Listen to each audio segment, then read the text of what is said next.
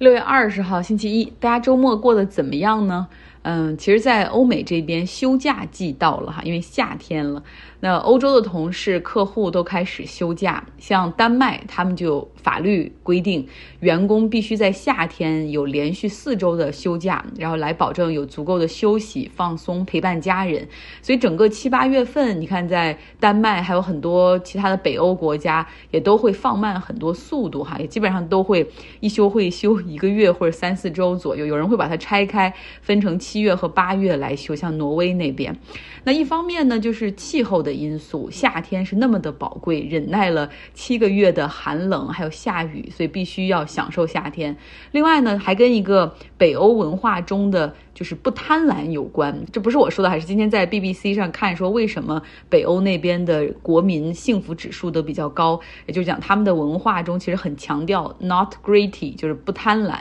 对财富和金钱都看得比较淡，因为这绝对不是人生应该所追求的目标。就是一旦哈有哪个人。好像特别的炫富或者是奢侈，然后在媒体的角度上，比如对这样的名人报道，也都是 play down 哈，就会觉得这是不好的，就是太浮夸了等等，没有底蕴等等。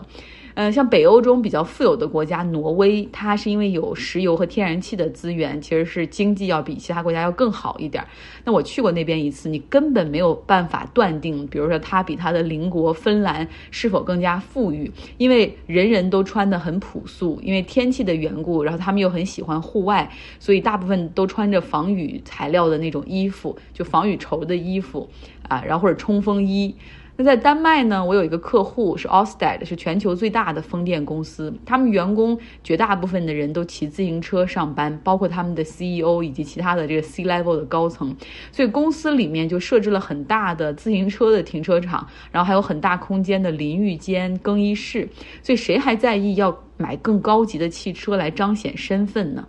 在加州这边。别看是同一个州哈，但是南北文化大不同。北加州像旧金山这边，因为可能天气也比较冷，然后大家也不太讲究穿，呃，还有开什么好车、什么衣服的牌子，这些都不重要，重要的是舒服，还有就是这个材料是否环保。所以你看，在这边最受欢迎的都是什么 Patagonia 这样的品牌和企业会比较受欢迎，因为材料环保，不采用黑心工厂的产业链，就是买衣服、买鞋的时候都可以看到有多少原材料啊。是自然环保型的，有多少可以回收？可是南加州那边又完全不一样，因为他们最发达的是娱乐产业啊，好莱坞，所以更加的物质化，追求美丽、漂亮、名牌啊。有一句话那么说嘛，说旧金山的人，有钱人都穿得像穷人，而 L A 就是洛杉矶那边，就是所有人都穿得像有钱人一样。那和欧洲的慷慨假期不同，美国的福利实际上是非常少的可怜。像我们公司，如果不是因为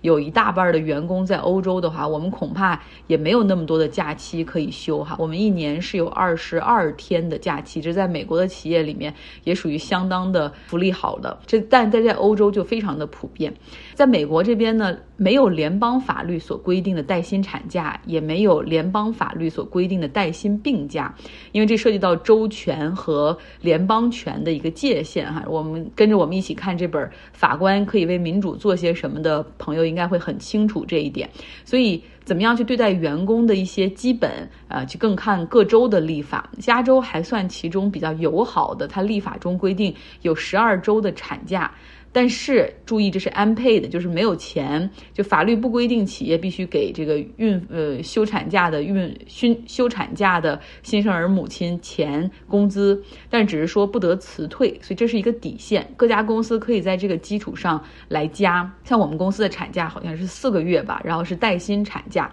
但是你知道，就有大把的州，它从立法层面上就根本没有任何的病假和产假，更别提带薪了。所以基本上是非常有利于商业化的一个环境。那究竟员工可以享受到什么样的待遇？其实更就要看这个企业对于员工的一个友善程度，或者这个企业的一个自觉程度，他们的 progressive 的程度。当然了，最好的就是说有员工他们那种有组织的，可以去争取一些，那就是 union。工会。美国在二战之后有很多蓝领工人、体力劳动者，之所以能够。成为中产阶层，就是买车、买房，供孩子上大学，这和工会的存在有很大的关系。那段时间，就是工会，它在汽车行业、服务业哈，然后都有很多的这种分支机构，他们可以确保到员工享受到企业的成长，有更好的待遇，同时也可以有效的防止那百分之九十九的社会财富进入到百分之一的人的兜里哈。因为企业归根到底就是它是逐利的，如果不去限制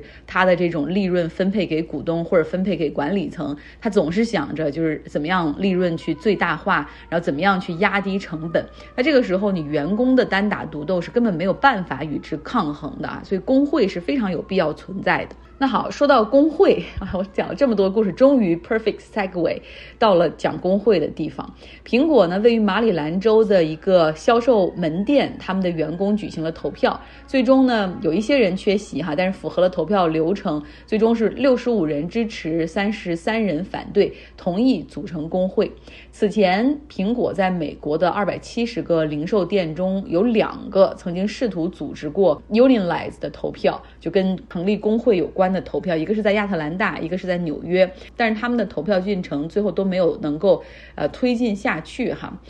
所以说工会，实际上在美国远没有在欧洲那么普遍。在但不过在美国也有基本的法律哈，就是员工想组织工会，你还是有这个权利的啊。这种结社权还是宪法所赋予大家的权利。嗯，那你要确保组成工会是一个自愿的状态，所以这个法规是这样的，就是所有员工百分之三十如果可以签署一个请愿书的话，然后就可以和当地的这种工会关系委员会来联系，然后组织设置这样的一个投票，就保保证在程序啊，还有这种法律层面。啊，都是说得过去的，包括组织，然后公正性。员工呢，其实并不知道应该怎么样去运行工会，大家也谁也不是太了解这个工会的运行，然后也没有那些法律资源，所以他们不是说组成工会之后就是自己为战。实际上，在美国，它是按照不同的行业类别是有许多的这种大的工会组织，比如说汽车行业工会啊，再比如说服务业行业工会、酒店业的服务业行业工会等等哈。像苹果的这个案例，这一家呃投票通过工会组织的这个门店，它将成为美国机械师和航空航天工人协会的一支。啊，其实也就是波音，他们好像也是在这个工会之下，所以这个工会目前已经代理了三十万的雇员，所以未来呢，他们也将代表这家门店，然后他们就搞 branches 嘛，就是像苹果的这个门店就是这个工会的一个分支机构，这个门店的工会内部还要再选出，比如说谁是负责人啊，然后召集大家开会等等，那未来呢，他们将代表这家。门店的员工与公司谈判更好的薪资待遇，然后以及如何应对 COVID-19，然后让员工怎么样在这个服务的过程之中也能保证自身的一个安全和健康。苹果其实和大部分的企业一样，就是非常不希望有工会的存在和成立。之前他们发现那两个门店有员工有类似的企图之后，哈，然后马上就将门店员工的时薪从二十美元调整到了二十二美元，同时呢。负责零售门店的这种高级管理层 Aubrey，他还亲自的来到这些门店跟他们开会，哈就强调说公司对你们的感谢，而且你看公司现在也有跟你们很好的福利待遇，对吧？你你们虽然是按小时的，但是我们也给你们买医保，然后你们有机会也可以获得公司的股票奖励。如果你加入工会会损害公司的商业利益，那未来你们的这些待遇也会受到影响的。当然。苹果是一家稍微有点良心的公司哈，不会像沃尔玛那么黑心。沃尔玛是那种一旦发现某个门店有员工组织工会，那如果人少的话，就会把员工开除；如果发现已经势不可挡的话，他们会彻底关闭这个门店。苹果没有那么黑心，但是在这里他们也玩了小的计谋，比如说管理层会给大家开会哈，就是开一些会议是 mandatory，就是所有人都必须参加，然后去介绍工会的一些弊端，然后还讲什么工会有对黑人员工的歧视啊等等，就是希望能够去阻止大家投票。那后来这个苹果的高管层的 o b r i n 他还亲自拜访这个门店哈，然后门店经理又组织跟大家一对一的谈心，请他们讲出对公司的不满，然后希望去阻止这个投票的进行。所以之前像纽约和亚特兰大，基本在这些环节之后谈判获得了薪水上涨和福利上涨，也就搁置了投票。不过这一次呢，马里兰的这个门店投票成功，也会极大的鼓舞其他苹果门店。那就像星巴克那边所发生的事情哈，星巴克在纽约州水牛城的一家门店成功的组织了工会之后哈，这是在去年十二月份进行的投票。那么现在星巴克在美国的这些门店中，总共有一百五十家陆续申请加入工会。不论是加入工会或者企图加入工会，这些实际上现在对这些大公司来说都是一个很好的威慑哈，可以以此为谈判的筹码，让这个劳资关系变得更加平衡一点，让企业的管理层更加去考虑基层员工的利益。但是这个时候又有一个问题，假如说这么多分支机构里哈，只有一个门店加入，那不是很多的话，其实也会有问题。就像亚马逊，他们在斯坦登岛上的那个仓库，在今年四月份的时候组成了工会，但是目前他们还是亚马逊这个物流网络中唯一一个有工会的仓库，所以就让亚马逊可以集中很多精力去对付他们哈，拆散他们。那假如说这样工会化的仓库多了起来的话，公司就不会再用这种对付哈或者应对去这样的策略，而他们会考虑如何去适应和变化自己的这种公司对于员工的一个态度。其实亚马逊对于仓库员工的。这种待遇是非常糟糕，是出了名的糟糕，经常出现在电影电视剧里被讽刺哈。像午休的时间是不按照工作小时计入的，如果你是按时薪的话，这个小时是不给钱的。然后他们的休息时间是严格按照分钟来算，比如说你每工作五个小时可以有三十分钟的休息，这也包括上厕所的时间。那大家也知道，仓库通常都很大，你可能走到厕所的那边就差不多是四五分钟的时间，上个厕所再回来哈，所以这个休息时间可能只够。上厕所的需不需要工会呢？大家说，好，我们来到法国，法国的国民议会在周日的时候举行了第二轮的议会选举投票，初步结果显示，总统马克龙他所率领的这个中间党派的联盟获得的席位大幅缩减，所以马克龙极有可能在第二个任期里面对着这种左右共治的尴尬。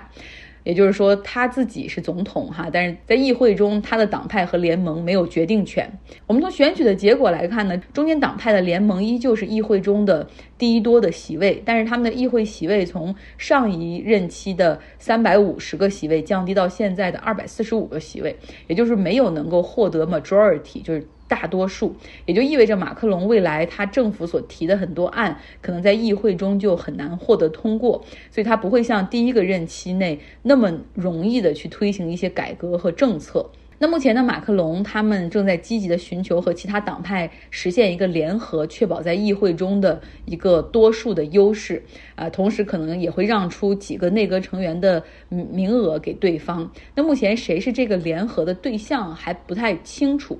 议会选举的结果中，我们还能看到排名第二的是是米兰熊所领导的左翼联盟，他们获得了一百三十一个席位。那极右翼的勒庞，他们也获得了八十九个席位，是历史上最高的一次。有人说怎么回事？法国政治也要转向吗？这个本来是在欧洲政治光谱中最偏左的一个国家哈。然后大家一直都是说法国人都还是比较清醒的哈。那为什么这次会有很多极右翼的议员被选上？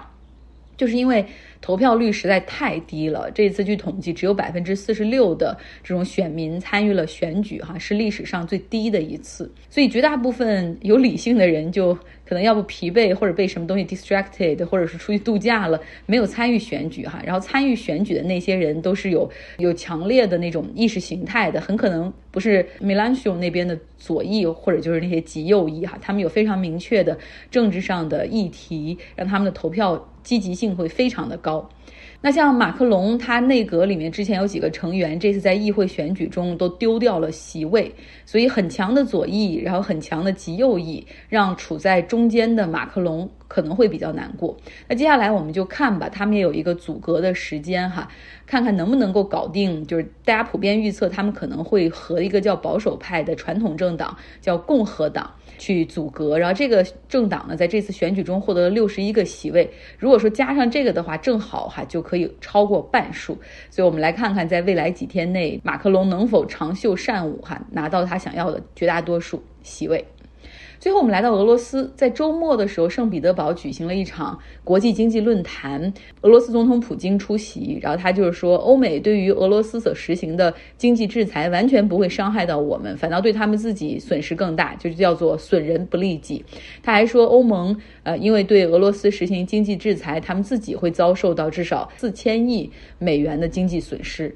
那既然是国际论坛哈，也有一些其他国家领导人出席，比如说哈萨克斯坦，他的总统托卡耶夫啊就和普京面对面，并且表明了对于俄罗斯和乌克兰战争的态度。而他说了一番非常有水平的话，跟大家分享一下哈。托卡耶夫他说，当前国际秩序的基础是联合国的宪章，但是联合国宪章里面有两大原则，基本上是互相矛盾的，一个是国家主权和领土的完整性，而另外一个是民族自觉。一部分人认为说国家的完整性是神圣不可侵犯的，而另一部分人也可以解读为说，任何一个国家内部的一部分人民，他都有权去通过公投的方式成立自己的国家，然后从这个国家分裂出去。托卡耶夫就是说了，联合国的奠基者们要么就是忽视了这个问题，要么就是当时故意妥协，写入了这个宪章。但是他强调哈，如果说我们放任这种民族自觉的话，那么地球上将不只有一百九十三个国家，可能会出现五百或者六百个国家。这就是为什么我们从来不承认南奥塞梯、阿布哈兹，还有东乌克兰的两个地方。卢甘斯克和顿涅斯克是独立国家的原因，其实这样的表态是非常有必要，相当于是当着面告诉普京，我不认为你现在入侵乌克兰你做的是对的哈，你去帮助这种东乌克兰所谓的俄罗斯裔去成立他们自己的国家，这是哈萨克斯坦不能接受也不能同意的。那么哈萨克斯坦这样讲非常有必要，因为大家知道吗，在哈萨克斯坦，他们的官方语言哈是所谓的哈萨克斯坦语，但是这个国家。大部分人在交流的过程之中讲的都是俄语，百分之九十七的人可以讲非常流利的俄语，不论是书写，然后还是在工作中用的都是俄语。那在哈萨克斯坦中也有很多的俄罗斯裔的居民，这都是得益于当时的这个苏联时期，他们非常频繁的往来哈。那如果说有一天，呃，这个俄罗斯看哈萨克斯坦不顺眼的话，也可以去鼓动一支这种所谓亲俄罗斯的俄罗斯族裔的这种聚集区去搞公投哈，然后变得独立。哈萨克斯坦的领导人托卡耶夫还是很清醒的哈。好了，今天的节目就是这样，希望你有一个愉快的周一。